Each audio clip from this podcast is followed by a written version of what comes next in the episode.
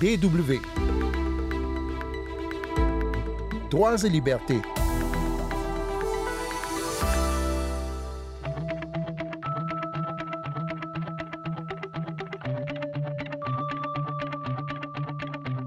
Vous êtes tous les deux ténébreux et discrets. Homme, nul n'a sondé le fond de tes abîmes. Ô mère, nul ne connaît tes richesses intimes, tant vous êtes jaloux de garder vos secrets. Un quatrain de Charles Baudelaire tiré des fleurs du mal, et nous tendrons de briser certains secrets de la mer et des pêcheurs dans le Pacifique, où la Chine s'adonne à une surpêche qui inquiète les pêcheurs latino-américains.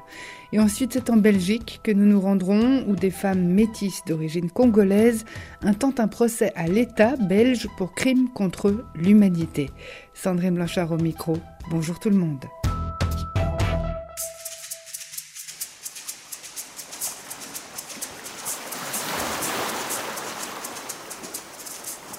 Vous avez déjà pris un bateau la nuit, vous savez à quel point la haute mer est sombre.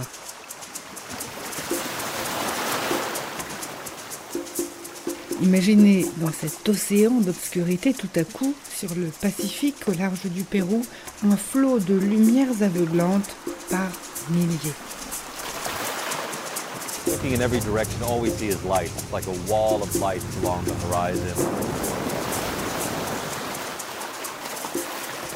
C'est comme un mur de lumière, décrit Peter Hammerstedt. Il est le capitaine de l'Ocean Warrior.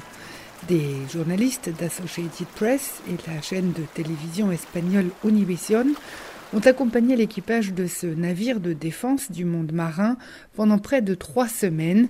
Ils étaient à la recherche de la ville flottante construite par la Chine.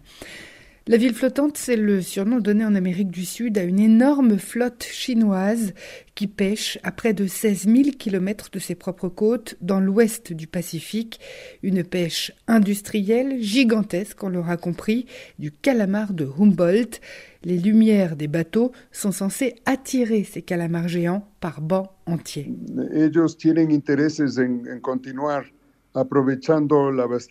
Les Chinois veulent approvisionner leur population immense en poissons, mais ils ont déjà vidé leurs eaux nationales. Alors, ils agrandissent leur rayon d'action. Ils pêchent au large de l'Afrique et maintenant aussi de l'Amérique latine. On parle là de plusieurs milliers de navires qui détruisent les mers de notre planète. Roque Sevilla est un défenseur de l'environnement équatorien. C'est lui qui est parvenu à placer sous protection la zone entourant les îles de Galapagos au large de l'équateur. Mais même là, les bâtiments de pêche chinois ont été vus l'année dernière. Alors certes, ils n'ont pas pénétré dans la zone protégée ni dans les eaux nationales de l'Équateur, qui s'étend sur 200 000 nautiques, et cependant... Y claro, el delimitar una zona sur une carte, on peut dessiner des zones dans la mer, mais les poissons, eux, ils se moquent de ces limites. La flotte de haute mer pêche aussi avec de longues palangres qui attrapent tout sur leur passage, des requins, des tortues et même des oiseaux marins en quête de proie. En 2017, l'équipage d'un navire chinois a été condamné à plusieurs années de prison pour avoir pêché des espèces en voie de disparition, comme des requins marteaux ou des requins soyeux. Depuis, la Chine essaie d'améliorer la transparence, assure Tabitha Mallory. C'est une experte en pêche chinoise à l'Université de Washington. Beaucoup de gens considèrent la Chine comme un grand méchant, mais elle a mis en place un centre de formation pour apprendre aux pêcheurs à avoir des pratiques respectueuses du développement durable. Et les règles ont été durcies pour mieux réguler la pêche en eau lointaine. Le capitaine Hammerstedt est sceptique. Selon lui, peu d'informations filtrent en réalité sur ce qui se passe vraiment en haute mer. Combien de poissons sont attrapés, par exemple? La flotte chinoise reste jour et nuit à pied d'œuvre et elle déverse ses prises sur des vaisseaux mers qui lui apportent de l'approvisionnement. On a des indices qui montrent que sur ces navires, le droit du travail et les droits de l'homme sont bafoués.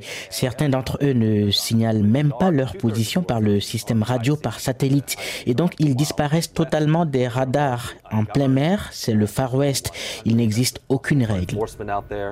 Certains pays comme l'Équateur, le Pérou ou l'Argentine ont du mal à procéder à des contrôles car ils dépendent économiquement de la Chine.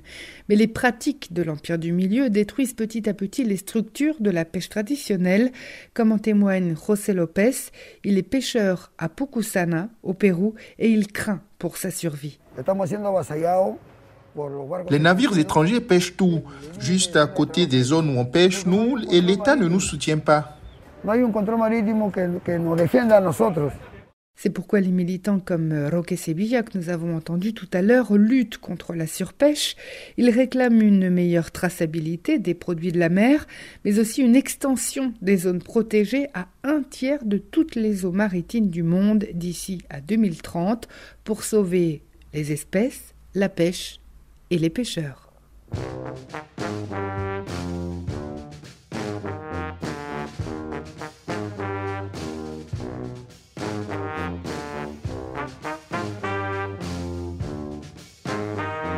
Vous écoutez bien Droits et Libertés sur les ondes de la Deutsche Welle. On va parler maintenant d'un procès hors norme qui se tient depuis la mi-octobre à Bruxelles, celui de l'État belge qui doit répondre de crimes commis au Congo durant l'ère coloniale. Des millions de Congolais sont morts, parfois sous la torture, à l'époque de ce régime de terreur, mais le cas porté aujourd'hui devant la justice est tout autre. Cinq femmes d'origine congolaise réclament 50 000 euros chacune de dédommagement pour crimes contre l'humanité et elles réclament aussi le plein accès à tous les documents susceptibles d'éclairer leur histoire et ça, c'est une première.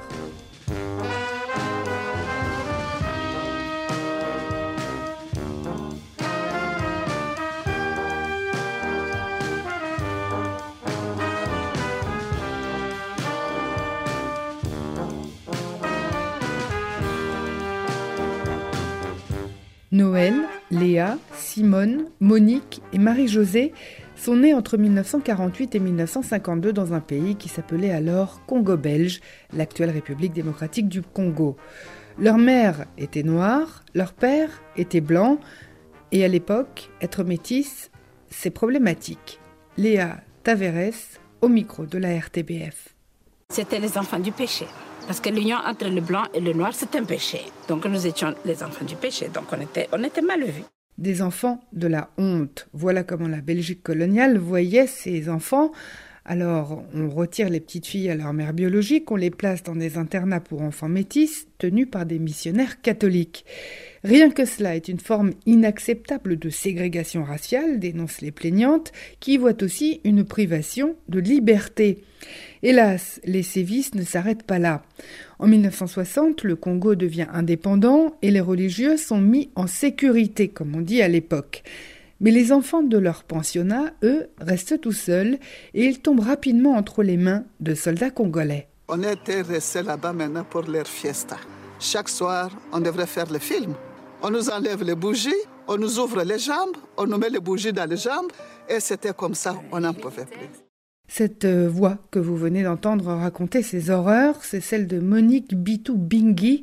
Ces abus subis, les plaignantes les mettent aussi en partie sur le compte de l'État belge qui les a abandonnés. Aujourd'hui, les cinq femmes vivent en Europe et à Bruxelles, elles réclament justice avec l'appui de leur avocate, Michel Hirsch. Une loi d'indemnisation qui prendrait en compte la situation de ces femmes et de tous les autres, qui reconnaîtraient les crimes commis par l'État belge durant la colonie. Le procès a déjà permis de faire avancer les choses en verbalisant déjà, en permettant la discussion, même si ce n'est pas totalement neuf, puisqu'en 2019, le Premier ministre belge de l'époque, Charles Michel, avait déjà présenté des excuses aux victimes métisses. Au nom du gouvernement fédéral belge, je présente mes excuses aux métis issus de la colonisation belge et à leurs familles pour les injustices et les souffrances qu'ils ont subies. Mais des excuses ne suffisent pas. Les victimes réclament des réparations, qui sait un jour peut-être même sous la forme d'une loi, et d'une condamnation officielle par la justice des crimes subis par près de 20 000 enfants, appelés alors mulâtres. Quand par exemple tu commets un crime, on t'arrête, non? Pourquoi? Parce que tu dois réparer ce que tu as fait. Et là aussi, c'est un crime. Il faut réparer. Ce n'est pas que tu, tu commets un crime, tu viens, tu dis pardon. Non, ce n'est pas comme ça.